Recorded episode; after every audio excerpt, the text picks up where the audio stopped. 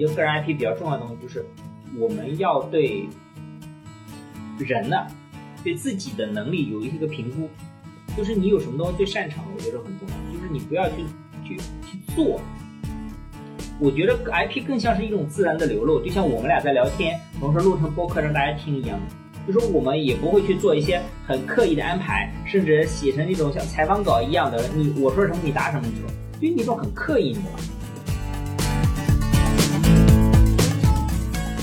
所以这里就回到一个，我觉得一个根本的观念。我觉得每个人不可否认，当然都有自己的影响力，他当然都有认知，也是品牌的形象。但是你是不是真的能够，呃，对这个企业的增长有帮助？我觉得是回到一个正确的品牌的资产观的。这个正确的资产观就是我们去看，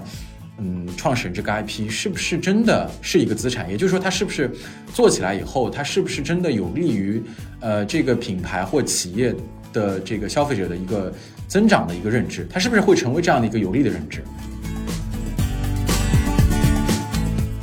我们现在遇到的很多的，就所谓叫 IP 创始人，你会发现最多的是服务性行业，比如说我们俩在的行业，比如说华玉华、叶茂中，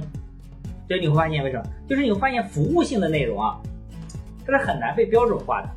也很用户很难感知到你的质量，所以你需要用个人的信誉去做背书。我肯定不相信乔布斯他是一个主动去营造自己 IP 的人，虽然他是肯定比较懂营销，对吧？他也比较有表现力，但是我不觉得他是一个会说一定要把自己说塑造成一个大的符号或神话，尤其他也想象不到他死后的影响力还有这么大。嗨，大家好，欢迎来到系统理性。这个播客的主题是尽可能系统且理性的探讨商业和品牌话题。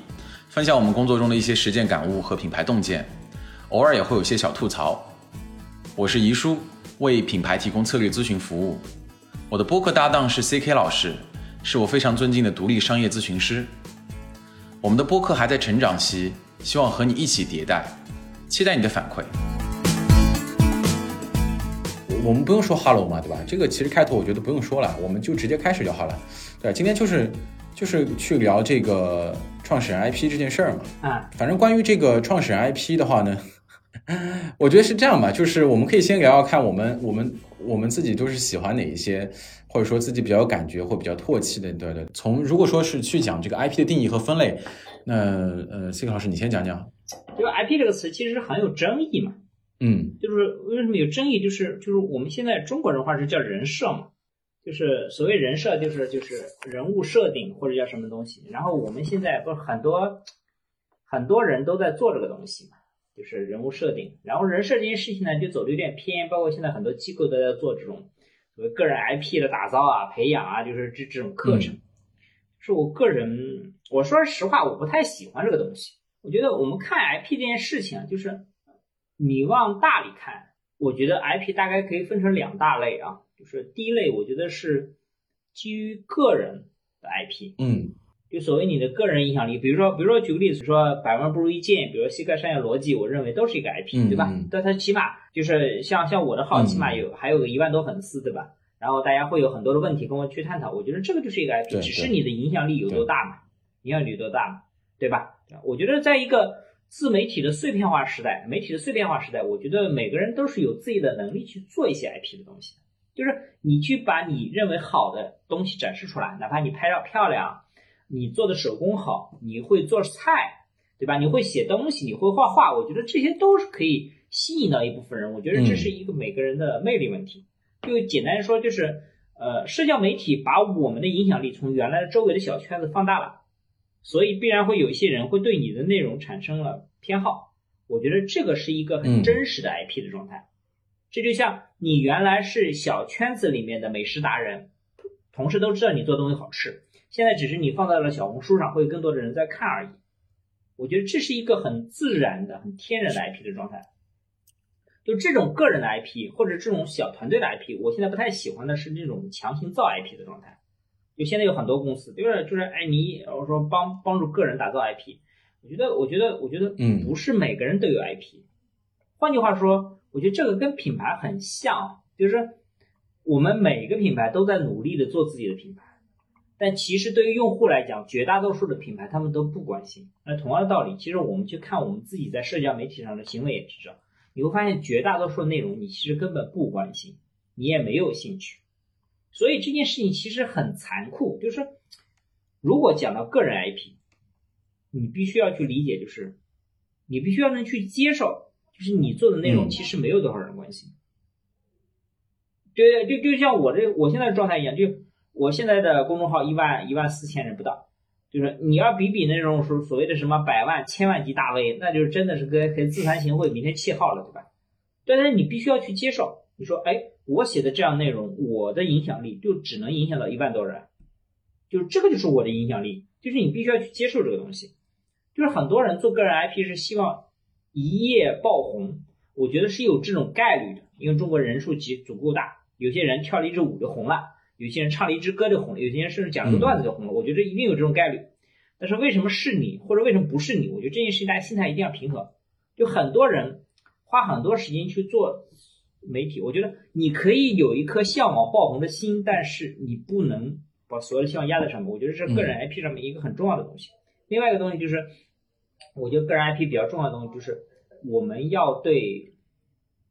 人呢，对自己的能力有一些个评估。就是你有什么东西最擅长的，我觉得很重要。就是你不要去去去做，我觉得 IP 更像是一种自然的流露，就像我们俩在聊天，嗯，同时录成播客让大家听一样的。就是我们也不会去做一些很刻意的安排，甚至写成那种像采访稿一样的，你我说什么你答什么，对对对，就那种很刻意，你懂吧？而且这种刻意的东西你不持续，你像我们这种，大家就像聊天，朋友聊天，你反而很持续，很持续状态，这是个人 IP。还有一种呢，其实大家更关注的是。企业 IP，就大家讲的企业 IP 肯定会讲到，比如说呃乔布斯，比如说马斯克，比如说呃昨比如最近马斯克干了一件事情，发布了一个头发丝烧焦了的味道的香水，香水，呃上了上架两万份，瞬间就卖光了，对吧？然后我朋友调侃说，你要听你要想闻那个味道很简单，你去买一块带带毛的猪猪肉。然后用火去烧那个猪毛，你 大概就能闻到那个味道。对，但是这个玩笑，包括国内，比如说大家会讲到马云，讲到雷军，讲到董明珠，对吧？就是他们的个人的影响力，的确给他们企业带来很大的流量。嗯，就是国内绝大多数，我指绝大多数，我觉得很多创始人做 IP 的初衷，其实有点像个人做 IP，就是说他们也希望能够爆红，能够希望给企业带来好的流量。我我相信这个没有问题。我我我觉得这个初衷没有问题，但是我觉得大家是有要有一个中肯的评估，就是第一个，你有没有持续的内容生产能力？就是你会发现大家为什么喜欢，就是你会发现为什么写公众号坚持的人很少啊，做短视频坚持的人很多，是因为写公众号需要的内容量更大，绝大多数人做不到，所以你首先要有内容，你会发现很多 IP 做到最后就没有内容，甚至很多自媒体人做到最后就写不出内容，为什么？你要有内容。第二个问题是，你要有内容，你还要能做出来。这个就像广告一样的，你要有内容，你还要表现出来。哎，你表现力很重要。那我不喜，我不录短视频很重要的原因，就是因为我在短视频面前表现的像个僵尸一样，呆的不得了，所以我很讨厌那玩意儿，你知道吧？就是我觉得 IP，你问我的理解，我认为 IP 是什么？IP 其实是代表一个人在某一不一定的社交圈子里面的影响力。嗯嗯。你可以认为是人设，也可以，你认为怎么解释都可以。我认为它就是个影响力问题，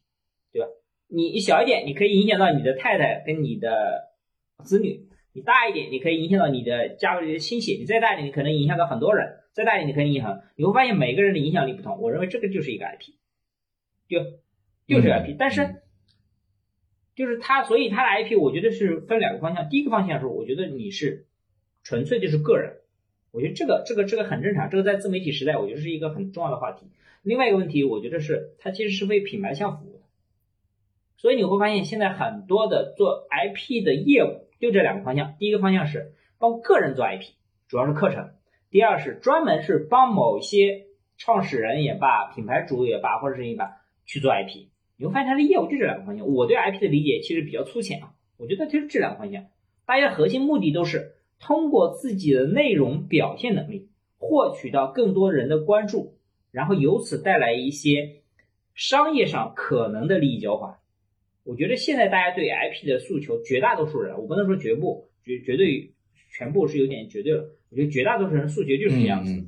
就是这样。就像我，我之前都会说，我写公众号的目的也是一方面，除了自己喜欢之外，还有我希望有人看到我的公众号，觉得公众号内容写的不错，哎，万一他想跟我合作，那我今年有多一个项目做，哎，我这个我也是有私心的，对吧？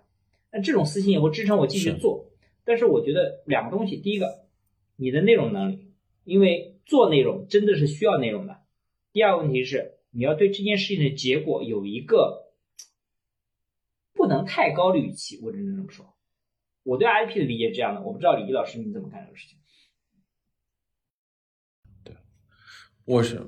我我我是就是感觉就是说，嗯，确实就是我们说创始人 IP 的时候，就是我们系统理性的一贯特点。我们俩一聊，肯定先聊说这东西到底是不是大家去聊的同一个话题，是不是同一个定义？我觉得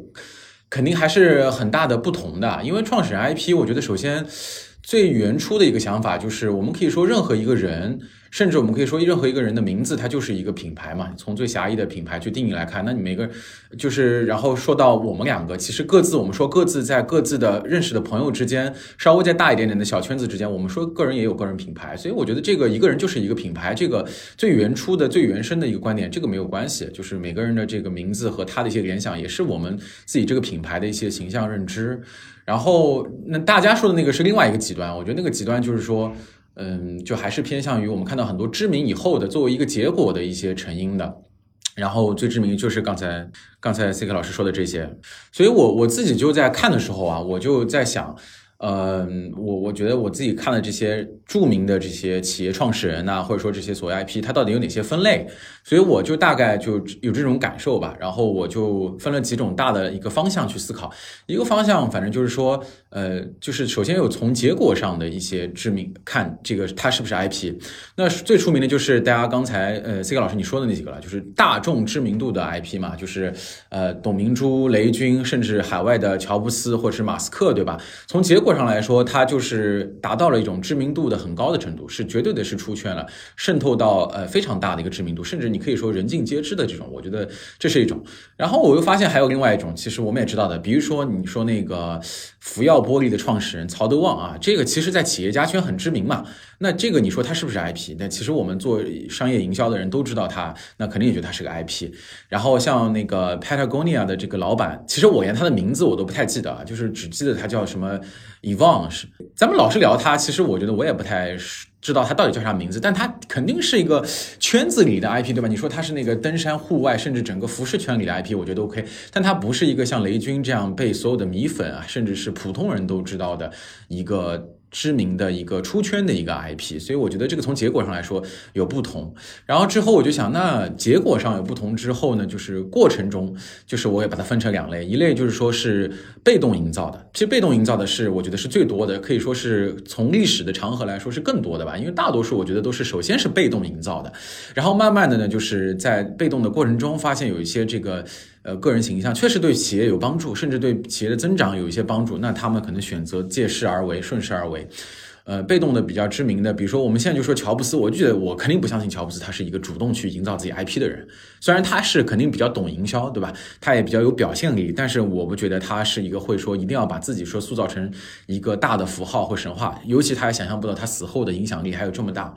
然后呃，还有一些，我觉得，我觉得被我觉得被动营销里面，我觉得谁谁。谁谁是最典型的这个？我觉得还不是乔布斯，我觉得是比尔盖茨。你没有发现比尔？对对，包括包括你会发现马马化腾也是。你没有发现他们其实是不太的？你没有发现他是不太帅的？也不，对对对对对，但是他就是被曝光。我觉得乔布斯还乔布斯那个人格，他还是有点……嗯嗯嗯嗯，哎，所以我觉得雷军。呃呃，我觉得雷军就是典型的，就属于是，确实是到中间他发现自己被恶搞、被出圈了，他就或者说已经具备一定小米米粉的一个知名度，甚至三 C 三 C 圈的知名度以后，对对对对对对对对，这是一个对对对，包括雷军，包括雷军，我觉得也是，就是就是我一直会说，我觉得大家去看雷军的现场的表现力，你没发现他自己都觉得有点别扭，哎，被塑造出来的一个认知，对对对。我觉得，我觉得他跟乔布斯不一样的是，乔布斯是在做真我。就你看乔布斯的很多东西，他就是在讲他自己的感受。包括马斯克，你比如说他在直播吸大麻什么东西，他就是说我想说什么就说什么，我想做什么就做什么。但是你们觉你们觉得雷军雷军他其实不是一个 IP，雷军他是一个为了迎合大众口味被塑造出来的像完美人完美人设一样的状态。对对对。因为包括你看雷雷军在做很多演讲的时候，他他没有那种。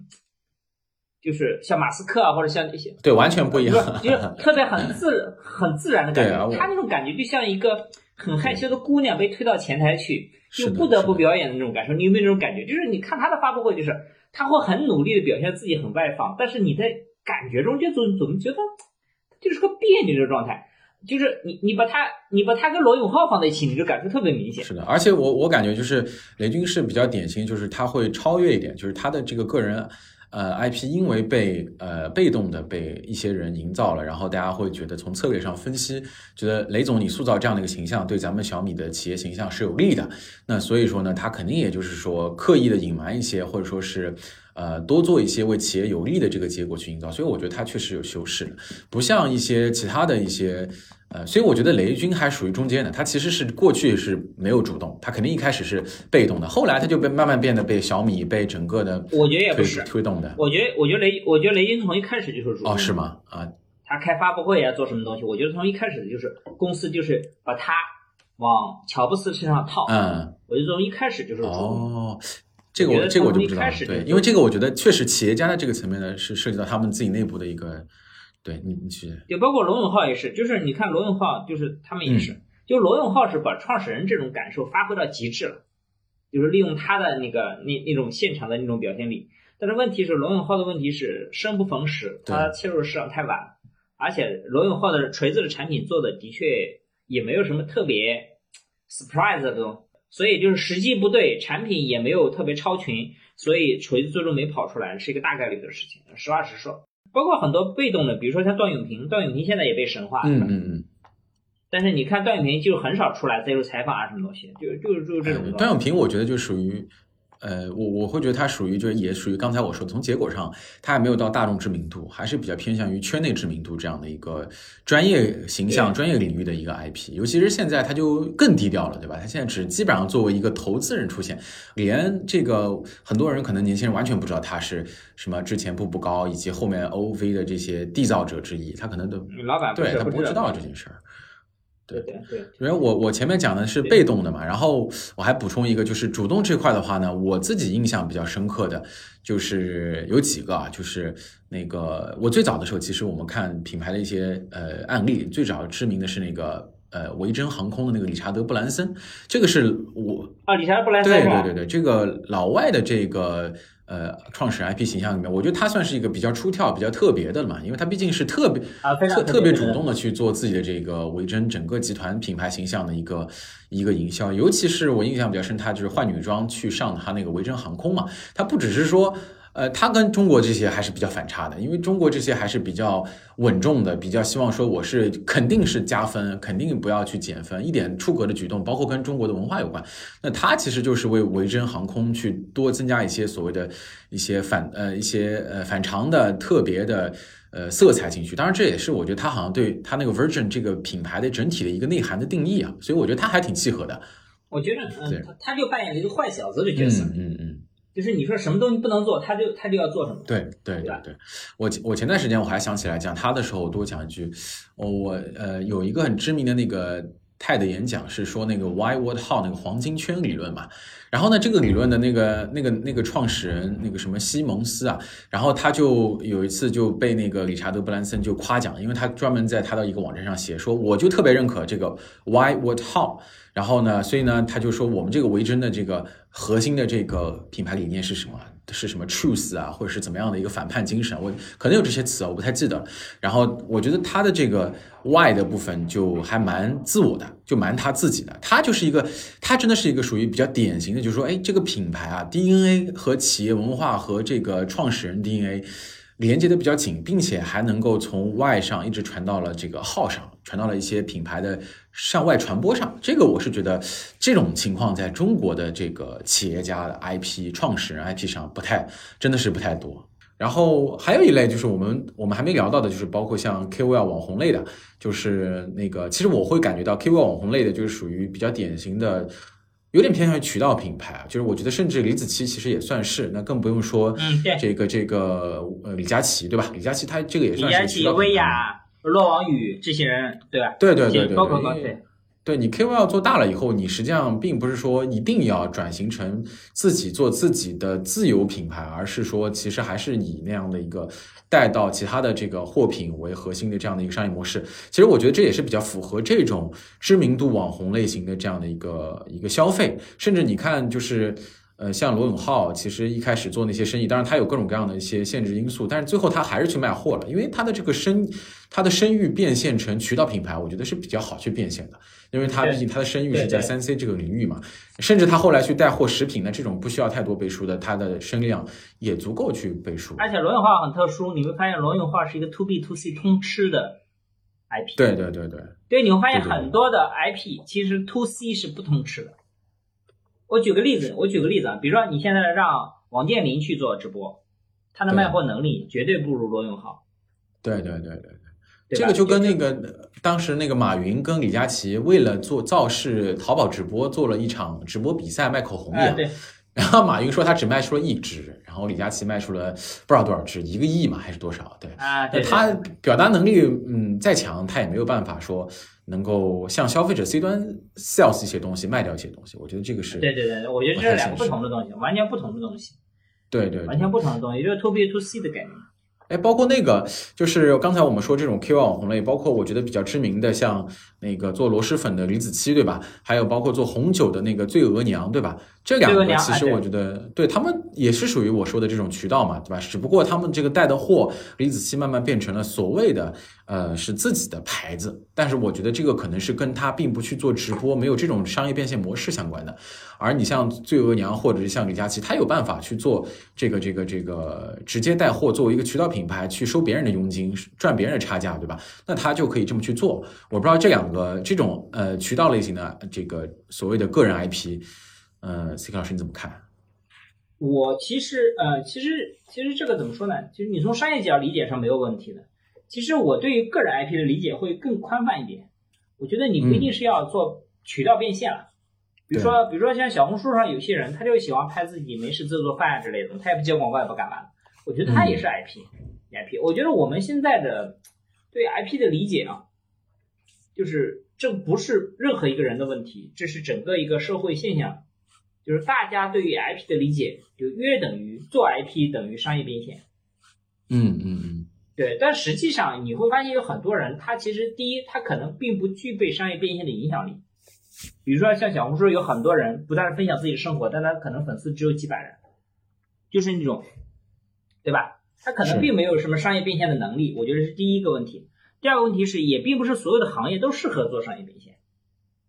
也并不是所所以，但是但是我不能否认这些人也是有 IP 的，对，也不能否认这些人也是有 IP 的。我觉得我觉得很重要。比如说，我觉得我女儿有时候就是一个 IP。你问她什么饮料好喝，她一定能告诉你哪个口味是什么什么东西。对，但但你说她能商业变现吗？我觉得她也并没表现。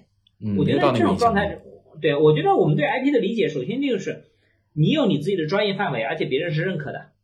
而且你是你的专业范围是可以影响到一批人的。这个人的人数从几个。到几十亿不等，对吧？嗯，对吧？比如，比如像美国一个很很有名的网红 J 姐，对吧？他他就可以影响到很大很大体量的人。对对对，就是就是 Jennifer 嘛，对吧？你你能你能获得一个一个美妆品牌，你能获得 Jennifer 的认可，那你这个品牌就飞了嘛。在美国就是这种这种状态嘛，就是就是美国版的李李佳琦或者美美国版的薇娅，反正大概是这种状态，就是一个大网红嘛。就是你会发现这个问题是，它是有商业变现路径，但是有很多的东西它是没有商业变现路径。我们对 IP 的理解，我觉得我为什么我喜欢把 IP 分为个人 IP 和商业 IP？就个人 IP 有很多东西，就是它可以变现，也可以不变现，它有很多的爱好。比如说我举个例子，比如说呃，李老师，你一开始写号的时候，你想过商业变现这件事情吗？嗯，一开始没有想过。对，我们都是我想法就是觉得很简单，就是说这个以写带思考和学习啊。啊，对对对，你会发现，其实其实就是一个不不具备商业变现想法，就是很多人的起步都是这样的。很多人后来商业变现也是因为有了机缘以后做这件事情。那另外一个呢，就是纯纯的，现在很多 IP 都是为了企业在服务，就是他做了一个品牌，他成立一家咨询公司，他干了一个什么服务，他开始去讲一些东西，包括比如说他在做抖音投放，然后他就做了很多的演讲，然后吸引别人，哎，拆解了很多案例，就是你会发现它是一个纯纯的为自己企业做服务的东西。所以我觉得 IP 是要做一些拆解。那现在的两个大的方向，我刚才讲的两个大方向，第一个方向是有很多人在教别人做个人 IP，就说你去挖，他会告诉你说，你去挖掘你身上的闪光点，找到那些核心的内容，然后通过一种什么方式包装出来，对吧？然后哎，你就能成为一个大网红，然后你可以带货，你可以直播，你可以做什么？这是个人的方向。那当然，他的方向目的也是为了商业，也是为了商业啊，这个是是这个这个是目的的问题，但是这个路径是在的。还有一种就是为了企业，你会发现。有很多的企业创始人，尤其是品牌圈特别典型，比如大家都在学乔布斯，对吧？比如说你看，所有的手机都喜欢开发布会，对吧？所有的 CEO 都喜欢出来站台讲一讲。那你会发现，其他品类好像没这个事情。你问问康师傅，他们会这么做吗？他们不会这么做，对吧？就是就是你会发现，他们都在学很多东西，就是他们在为企自己企业，包括当年王健林跟这个这个这个这董明珠打赌。你说他们在那打赌是为了私人吗？不是，他们其实也是在联手对企业进行一定的加持，对吧？对，就是你现现在现在大家去讲 IP，其实就这两种状态嘛，就是两种状态嘛。就是个人 IP，因为这个东西比较复杂，我觉得我们可能也聊不出太多的东西来。我实话实说，就是因为他的成功有很大的偶然性。对对，他的成功有很大偶然。我服务过一个，应该现在全网是绝对的头部的。垂直网红，我服务过一个，他其实前面半年，他跟我讲说前面半年，其实在公司的安排下拍了各种各样的视频都不行，然后后来公司也没办法，就跟他说，要不你自己拍吧。然后他有一天他就拍了一条吐槽某一个品牌的视频，然后当天晚上涨粉一百多万，是，就就一夜之间就成了。所以你说这种偶然性很强，包括呃，不过你说你记不记得以前有一个网红叫温婉？嗯嗯嗯，就是 Gucci Gucci Prada Prada 的那个跳舞的那个，呃对，就一夜涨一夜之间涨粉两千万，对吧？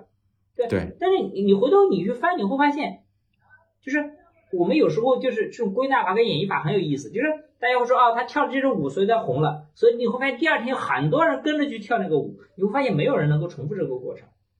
再加上抖音的类似于像短视频平台这种算法，它本身就带有很强的偶然性，就是你不确定什么内容能红能火。就这个事情你不确定，即使这个内容火了，是不是你这个原创的人火了？就这件事情也也不确定，对吧？所以个人 IP 的东西，我我是不太支持我身边的人去做个人 IP 的。我实话实说，尤其是带有很强的功利性，我更支持他们是这样的事儿：如果你真心热爱一个东西，你可以去做。比如说，你每天跟别人每天跟别人分享一本书，介绍你对这个书里的理解。比如说你很喜欢画画，比如说你很喜欢写字，比如说你很喜欢，比如说做棉花娃娃，哎，这个你都可以分享。这种分享是什么？是你把你的喜悦分享给别人，别人带来反馈给你，你形成了一个愉悦的正循环，对吧？你自己也会觉得自己生活很好，对吧？我们说万一万一时运好，万一红了，这是一个 surprise。对我是我是鼓励我身边的朋友去做这种 IP。但是我从来不会鼓励我身边的朋友说，你去花个几千几万块钱去上个课，回来挖空心思去想我能做什么内容，然后做了这个内容，每天发完以后就想是，哎呀，流量进来了，我今天能涨粉三十万。你千万不要这么想，就你千万不要这么想。对，这个实际上是做明星嘛，就是就是因为我觉得 C K 老师你说的这个个人 IP 品牌，这样和商品 IP 和商业 IP 品牌的这个两个分类。因为个人 IP 品牌，我们说呢，其实如果我是一个从小就很渴望做明星的人，我最后去韩国去投入演艺圈，从练习生开始做起，蔡徐坤最后变成，或者是变成那个什么 F 四啊，或者是怎么样的明星，那其实这个当然也是个人 IP，但是这个其实他的这个目标，我们说凡事从回到一个根本目的去看的话，那他的目标就是为了影响大众去做一个当。明星这个商业模式的一个赚钱，它就是做这样的一个流量的模式赚钱。它跟同样也是个人 IP 的，但是却是走专业和垂直路线的，是完全不一样的。不管是我们自己在品牌营销、商业，还是说什么财经、培训、知识，甚至是呃评论一些这个这个各种各样时事的这样的一些呃媒体，他们一旦有自己的内容专业输出，它的嗯，它给社会创造的价值就并不是像明星一样的一个娱乐价值和舆论价值，而是就是真正是给到一些信息的这个价值。所以我觉得这两个其实都是个人 IP，但是也有不同。然后大家其实也都能够选择从个人 IP 的这个方向转业转化成一个呃赋能商品品牌的那个商业 IP 的这个方向，对吧？中间转过来的人也蛮多的。所以这个就像明星当前几年比较流行开基金一样，或者是明星自己做餐厅一样，对吧？只不过明星做餐厅的话呢，它其实可能真的是一个，这个里面就会有很多坑了，有很多人可能就是只是过来短期收割一下，收割个加盟费啊什么之类的。那他他并不是把真心放进去的，所以我觉得这个其实就是一个明星作为名气变现，它的一个呃娱乐价值不足以后，它的一种变现的方式。而跟我们真正讨论的这个，嗯，企业家的这种，或者是创始人这种类型的这种，呃，企业的创始人 IP 又是不太一样的一个类型。对，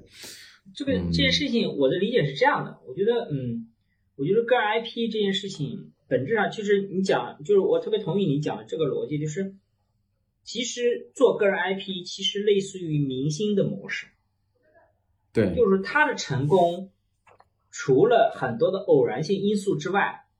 还有很强大的资源支持。当然，我们认为有些明星的确是一夜成名的，但是我们要去看到，绝大多数明星的成名都不是一夜成的，都背后是有巨大的流量支持、巨大的财力支持。那现在，我觉得现在很大一个问题是什么呢？现在一个很大的问题是在于我们的的媒体的宣传的更多是在报道偶然性，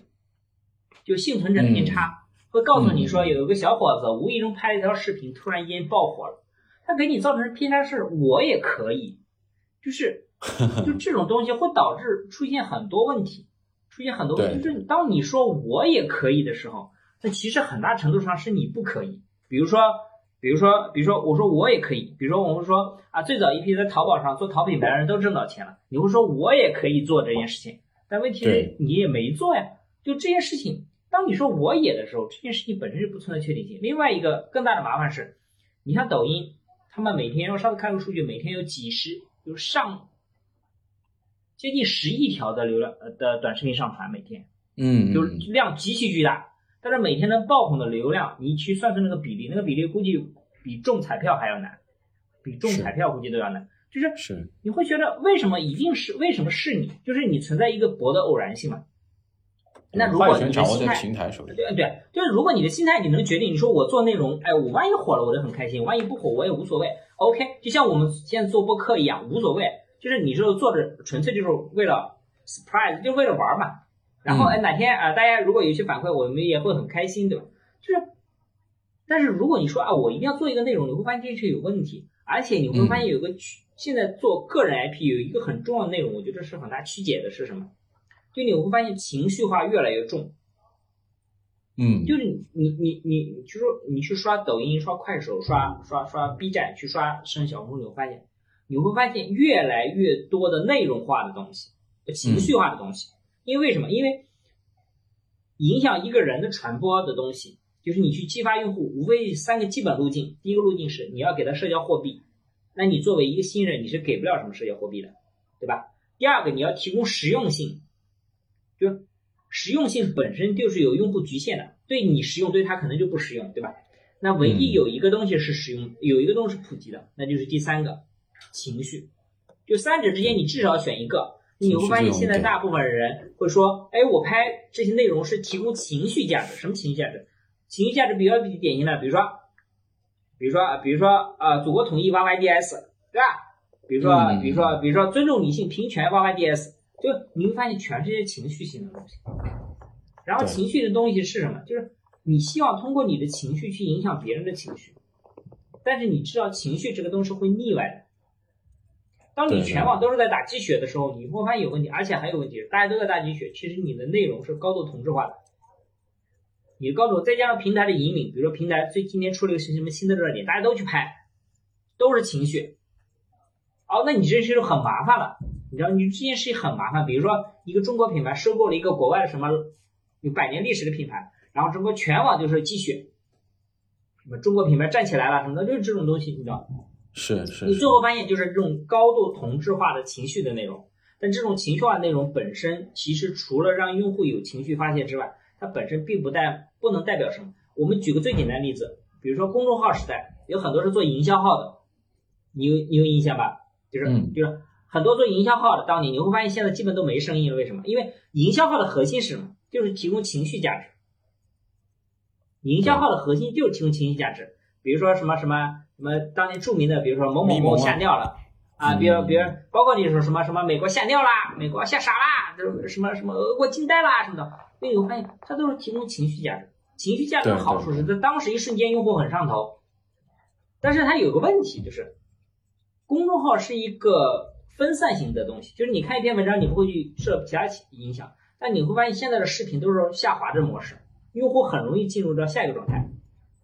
所以它这种情绪的东西是你很难保证用户的停留，就这件事会很麻烦。所以为什么大家现在一方面在拼命做 IP，一方面又拼命说 IP 做不下去？就是很多人会说做 IP 做的很很很累。我有很多朋友来跟我聊，说做 IP 做的很累，为什么？是因为当你停留在情绪的时候，你会发现没有内容。是是是，对吧？孙老师，你对啊，呃，没事，你继续。啊，对啊，就是你会发现没有内容，所以我个人不是太喜欢，就是不是太喜欢那种浓墨重彩的去鼓动别人去做个人 IP。嗯嗯，我觉得你有热，你有热爱，我觉得这个很好，对吧？我觉得你去把你的热爱发扬给，比如你很很擅长拍照，你拍的漂亮，照片很漂亮，你不一定要有多少人点赞，也不一定有多少人看，但你拍出的东西就是美的。然后偶尔有人回回言说，哎，你拍东西真的很好啊，你会感觉很开心。我觉得你就够了，就是你要你是这种心态，但是你不要期望着说我通过这个东西一定去做，你会发现。你会发现，最终就是情绪。包括我们现在在在各大视频网网站上，就是那种做培训特别厉害的一些老师们，你会发现他们基本上，你仔细去看他的内容，他的内容里面没什么新鲜的东西，甚至常识性的东西都不一定是对的。但是他的情绪价值非常足。对对对，他让你觉得你跟着他学，就真的能暴富，能怎么怎么样。就是那种价值，就是我们不点名哪些人啊，但大家可以自己去看，就是他会更强调情绪价值这个东西，但情绪价值这个东西本身，就是就是就是就是和八，嗯，就就是就是那个呀，就是我们脑子里的兴奋剂，是，就是你很快就很很快多巴胺嘛，你很快过去就过去了嘛，就这件事情会会会很麻烦，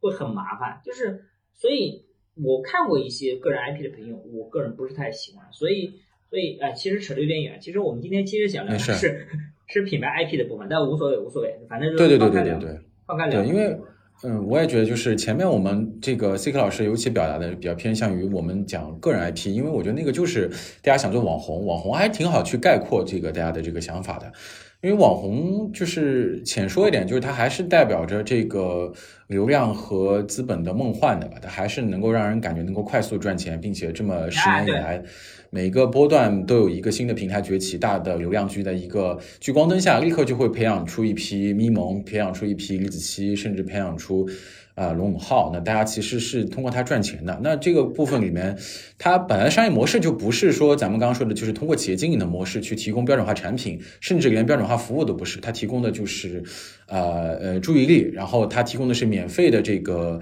内容，然后通过把消费者变成广告的这个投放受众来去做这样的一个变现模式嘛。所以我觉得这个就跟明星本质上也没有区别，就是它只不过是小范围的明星和网红。那么，只不过就是这里面有一些人，他成功转到了这个商业，我觉得这也是个好的过渡啊，正好出这个契机。那有一些他可能是有知名度，有一些名气，但他成想要去。转型成一个更长期的，我们说他之所以想要去往企业方向去转，往商业方向做一个商业品牌，做一个自己的品牌，也是因为他也觉得一个自己的流量和网红的属性是不可能永远存在的，聚光灯不可能永远在你的头上，所以呃，尤其是我们看到很多专业领域，呃，比如说你可能之前这个媒体那个做得好，然后呢，你就转型做这个培训。培训做得好呢，就转型做知识，甚至你像罗振宇转型去做，从自己的一个罗振宇账号，六十秒的一个思维，然后转型成得到，甚至像吴晓波，他也转型转型成他自己的所谓的八九零那一套媒体的一些矩阵。当然，有些他可能成功，有些不成功。那也包括像李子柒这种，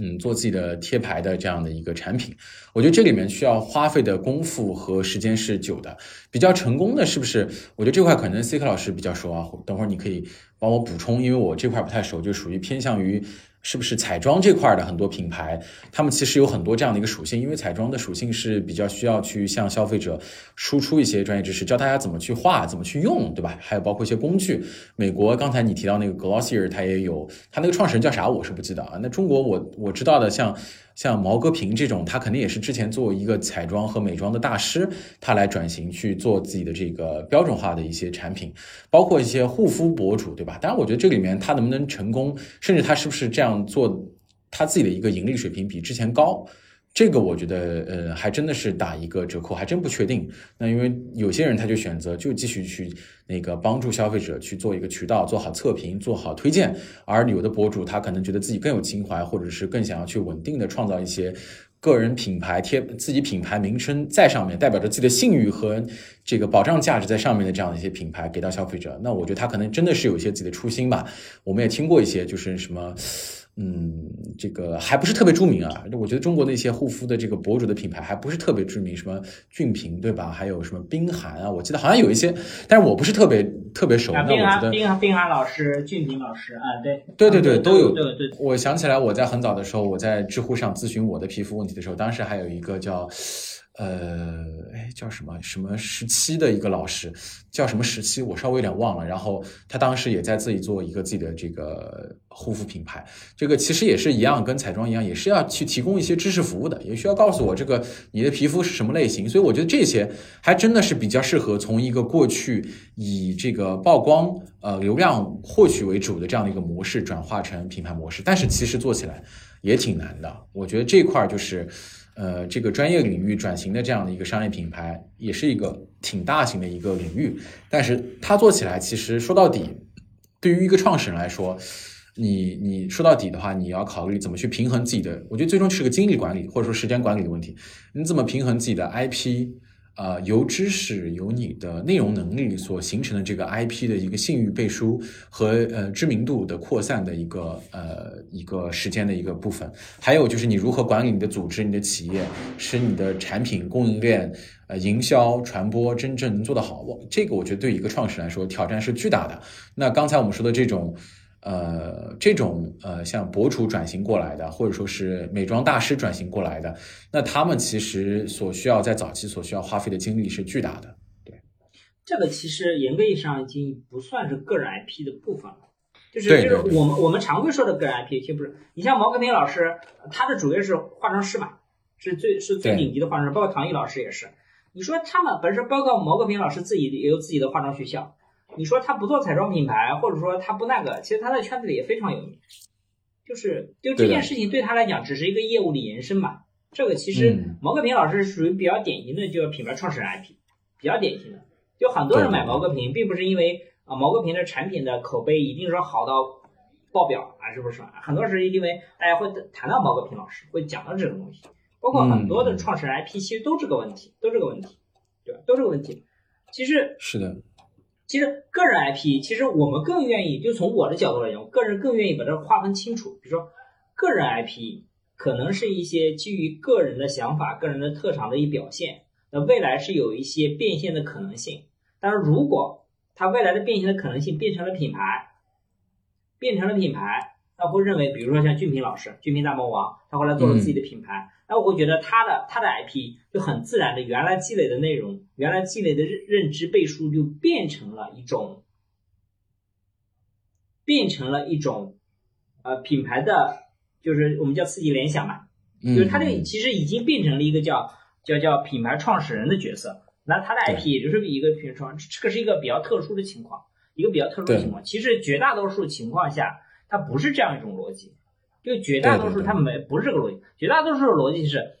个人 IP 就个人 IP，个人 IP 最终就演化成类似于像啊，包括包括我们说薇娅、李佳琦，包括说陆王宇，包括说很多很多垂直 IP，包括说很多明星带货，它就是纯粹就变成一个渠道的状态，变成一个渠道状态。还有一部分 IP，还有一部分 IP，它从一开始就是为企业品牌服务的，比如说雷军，我举个例子，比如说雷军，比如说董明珠。就是他们一开始红，他们一开始也是因为有企业的形身份在，但这个身份其实并不显赫，就对于大家对于品牌的认知会比对这个人的认知更更更多嘛。那后来，比如说像董明珠比较典型，董明珠比较典型，比如说大家现在后来就是大家都知道哦，原来格力的老板叫董明珠，对吧？大老板叫董明珠，然后这是一个女强人，然后说话做事情非常的有 power，非常有力量，对吧？就是你会发现它是这样一种状态嘛，就是这个是一个我认为是一个品牌创始人或者这样一个品牌 IP 的一部分。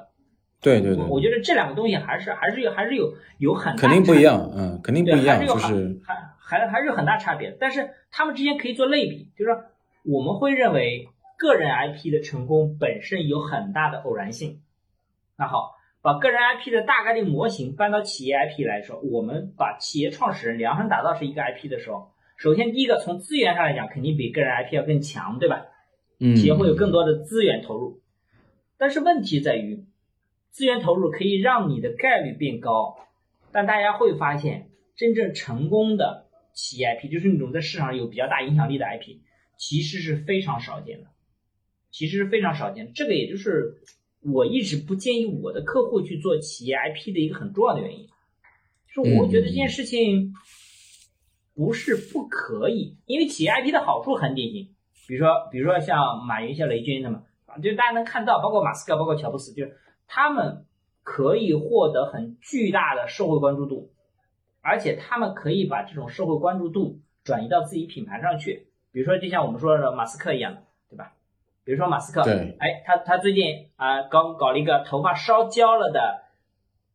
的味道的香水，一上架两万份卖完了。然后大家讨论这个事情就会避免不掉提到马斯克。然后有人不知道问马斯克谁，你会告诉他他是特斯拉的老板，对吧？然后啊，他是 SpaceX 的老板，你会发现哎，这件事情他会有很多关联性，他会对自己有很多东西。但是这里面的问题在于，建立一个成功的企业创始人 IP，甚至于再基层化一点，建立一个，因为企业创始人 IP 也是一个个人 IP，只是它有一些特殊条件嘛。建立一个成功的个人 IP，它又除了我们主观上的能力，比如说我们的认知啊、我们的知识、我们的运气等，还有很多客观上的加持。这个事情它就就会让你的成功变成了一个概率。我举个例子，我举个例子，比如说我举个例子，比如说同样是我们叫两马，比如说马云是一个很成功的个人 IP，他会你在你网上会搜到马云的很多观点、很多的东西、很多事情，但你会发现马化腾先生他是基本上没有这个东西，就是你甚至很难看到他在公开演讲去讲一些东西，你很少看到。对，但这对吧？对吧？对吧？就你会发现，他有很多成功的因素，有很多成功因素。比如，包括我跟一些朋友聊过，他们说有些企业家不愿意出来分享，有个很重要原因是，有很多企业家的性格是比较内向的，他跟很勤于思考，但他他不太喜欢在公开场合去表达，或者说他们的性格是比较内敛的，他们不太愿意在公开场合去做一些，就是就是就是大家可能会觉得比较比较那个的。的的的观点，他们会觉得这种观点的带带有争议性，对自己企业不好，所以包括包括包括，比如说像段永平先生，比如很多人甚至都不知道这个人，对吧？就但是他很厉害，包括像像格力跟格力齐名的美的，美的的何享健先生，对，对，就就很多人甚至都不知道这些企业家，就是真的就是中国最顶尖的企业家，就包括当年的，包括当年那个叫海尔那个张瑞敏先生，你会发现现在张瑞敏先生基本也不出来了。嗯，张瑞敏可以说是第一代创始人 IP 了。呃，对对，第第第一代网第一代网红网红创始人，第一代网红创始人，对吧？就是就是，就我对这件事情的理解就是，它会有很多的客观因素，它又会有很多的客观因素。就是我我并不是反对品牌去做创始人 IP，我是觉得大家需要有很多评估的东西。我觉得有两个点，我觉得对于一个品牌做创始人 IP 有很重要。第一个。我们一定要理，一定要想清楚品牌创始人 IP 这件事情是怎么来的，你沿着这个轨迹去看，然后你要再去评估，基于它这个模型，我们能做的模型是什么？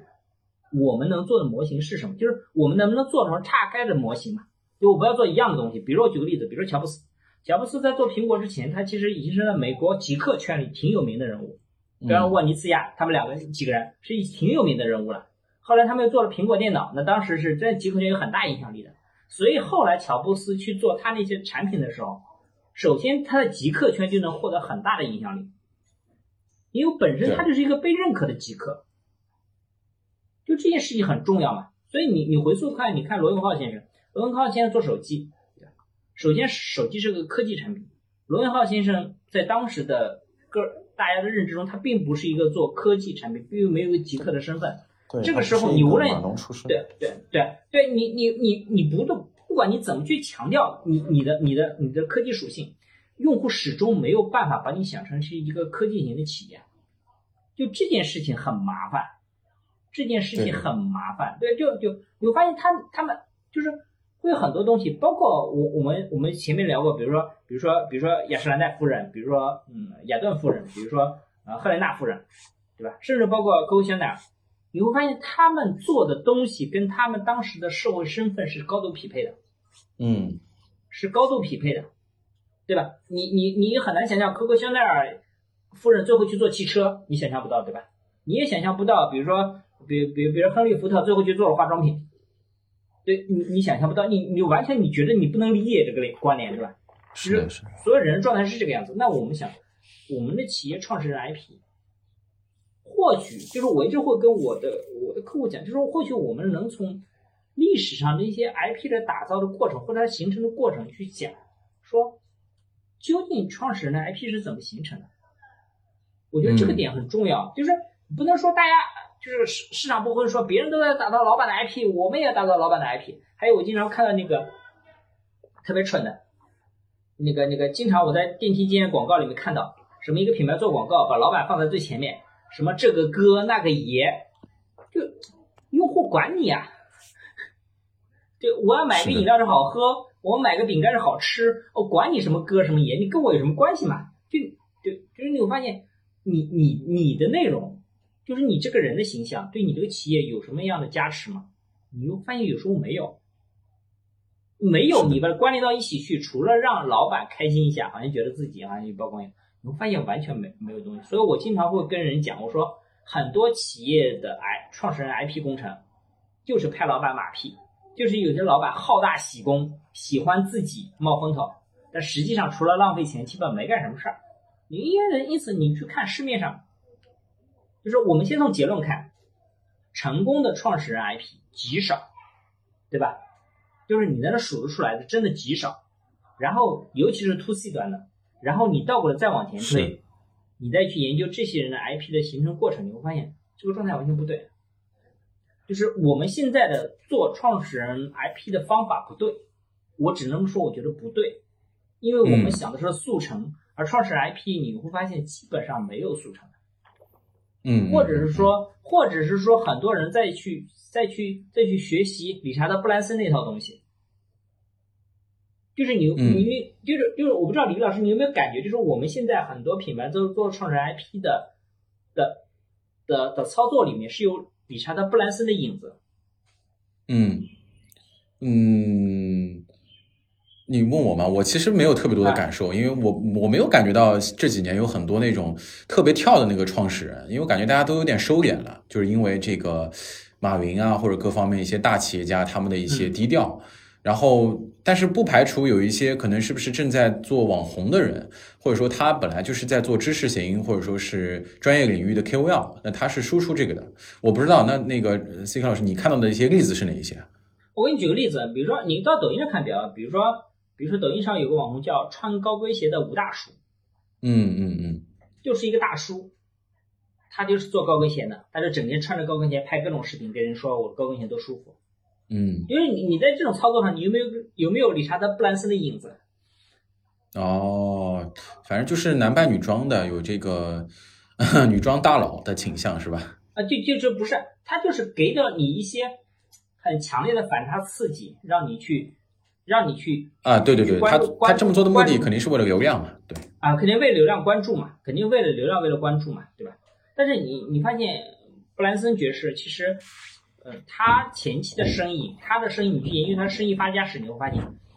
他的生意发家史其实是在一个西方社会高度快速发展的阶段，那个时候市场上有大量的空白市场，所以他可以做的顺风顺水，而且，嗯，布兰森爵士的生意也不是做的都很好，甚至于说难听点，他个人会比他的生意更有名。包括他做可乐做什么，实际最后都不怎么成功。包括他做航空什么东西，其实最终状态其实也不太好。就是他做了一个巨大的商业帝国，利用他的 IP，他属于比较典型的那种 IP，就是他先建立了个人的巨大的争议性，他做了每一件事情都会引起市场上的头条，然后他会把这种能量再反馈到他的产品里面去，也就是说，他相当于把他的产品植入到他的社交影响力里面去。嗯，他在干这件事情，对吧？比如说他当年说推出了维珍可乐，然后他就开了一辆坦克压过可口可乐。告诉别人说我要我要做可乐，他就做这件事情。比如说他当年宣传他的维珍的航空的女男扮女装，对吧？就是这个事情我们以前也讨论过，对吧？就他会做很多这种，因为你会你知道抖音之后发现这种情况其实比较常见，比较常见，大家是在用反差做事情。但这个东西的初衷我能理解，我的理解是这样的：是因为绝大多数人是没有流量基础的。是没有流量基础的，也没有那么大的财力去把你的流量的能力放大。比如说，比如说雷军，雷军在做小米之前，其实没有多少人知道雷军，他的影响力其实并不大。但后来雷军他就在圈内有影响力，对，后来迅速被放大，其实是通过大量的公关媒体把它放大的。包括董明珠其实也是，包括王健林其实也是。你会发现，绝大多数的做 IP，他其实没有这样的财力去做这件事情。对吧？嗯，所以他在博眼球嘛，对，对对对。然后第二个问题是，你要知道，用户对于一个人的认知，他是需要有非常长的时间周期的，就是就是，尤其是在专业圈对你的认可，它是需要非常长时间周期的。比如说，我们现在对于你发现这两年，虽然段永平先生很低调，但段这两年段永平先生其实很热很火，他写过的一些那些东西都被大家反反复复翻出来看，对吧？嗯嗯，投资啊什么东西，尤其是一些现在在白领阶层里面特别流行。你会发现，他其实是有内容积累的，而绝大多数的创始人，我直言不讳的说，没有内容积累，操盘团队也是参照了个人 IP 的做法，所以他们给他附着的东西是所谓的叫情绪价值，叫争议性。所以我们现在看到很多创始人的是依靠什么？是依靠争议性在扩大自己的市场影响力。但争议性带来的一个很大的问题是，争议往往有反噬。就我们先不说你说的对与不对，争议一定有反噬。争议的反噬是需要一个企业有强大的公关做背做背书的，去去把这事情盖掉。我举个例子，比如说你记不记得前几年那个魏则西事件，就百度那件事情，对吧？嗯，你会发现这件事情基本现在已经不再提了。百度当年在里面的公关已经做了非常多的事情，但是你要想这件事情如果不是百度。如果是一家初创公司，这个公司直接就没了。是的，是的，对，所以，所以 IP 的东西本身它不是一个，我觉得现在很多做 IP 有两个误区，我觉得那个第一个没有耐心做内容，也没有时间耐心做时间积累，所以他们会利用争议性的内容。第二个，他们利用了争议性的内容，但是他们没有强大的公关体系做支撑。去擦屁股，对对，就这件事情，这件事情是我我觉得，我觉得我们现在国内做 IP 其实一个非常普遍的现象，非常普遍。所以最后的结果有可能是什么？有可能是什么？就是我们看到最多，包括前段时间我甚至看到西木源的创始人在他们西木源的公众号上发了一些个人 IP 的东西，估计也是做一些尝试，就是最后变成创始人可能也并不想做一些太多有争议的东西。但是呢，他也想试试，市场部也在怂恿他试试。包括我现在接触到一些客户，包括我已经在服务的客户，他们也在跟我说他们的烦恼，说他们市场部一直游说他们做个人 IP。比如说，他以前是某某公司的总经理，还还挺有名气的在行业内。现在你可以出来讲一讲你的什么职业历程啊，什么的市场激励呃激励的故事啊，励志的故事，讲这些东西。嗯，他们很苦恼，因为有些人的性格真的不适合，就比较内向，比较内敛。就但他们很苦恼，因为他们下面团队一直跟他讲。就是首先第一个，你要有这样的内容能力，我觉得这是最基本的吧。然后，嗯，然后你如果做一些刺激性的内容，你要有公关背书。如果你做内容不是那么刺激，但是你又熬不住要做，或者你自己想做，你最后你会发现，绝大多数的 IP 就是不温不火。就你讲出来的东西其实也没什么争议性，大家也没什么想看的。然后公司花了好多钱，最后也就做出来几千粉丝、几万粉丝、十几万粉丝了不起了。就你会发现没有东西，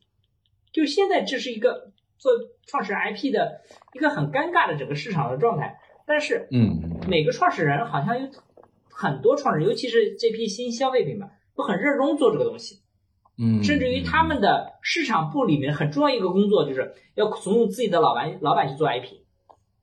就就这件事情，不仅仅是对市，可能市场部有时候也很困扰，他们也不想做这个事情，但是大家都在做。但很多时候对老板是一种困扰，因为我我已经接触过不下五六个人，跟我私下里说，他们其实很困扰，因为市场部一直跟在跟他们说，说要做个人创始人的 IP，但是他们的个人来讲，他们并不想做这件事情。嗯嗯，他们并不想做这件事情。因为他们也不喜欢这个东西，就你就你知道这件事情其实很讨厌，其实很讨厌，它就会形成很多矛盾性的内容。那就是那今天我跟 CK 老师就聊到这里，然后欢迎你关于创始人 IP 有关的一些想法、你的反馈，甚至是你的疑问，你也可以分享到这个像小宇宙的评论区，我们可以再探讨。好，谢谢大家。好，谢谢大家，拜拜，拜拜。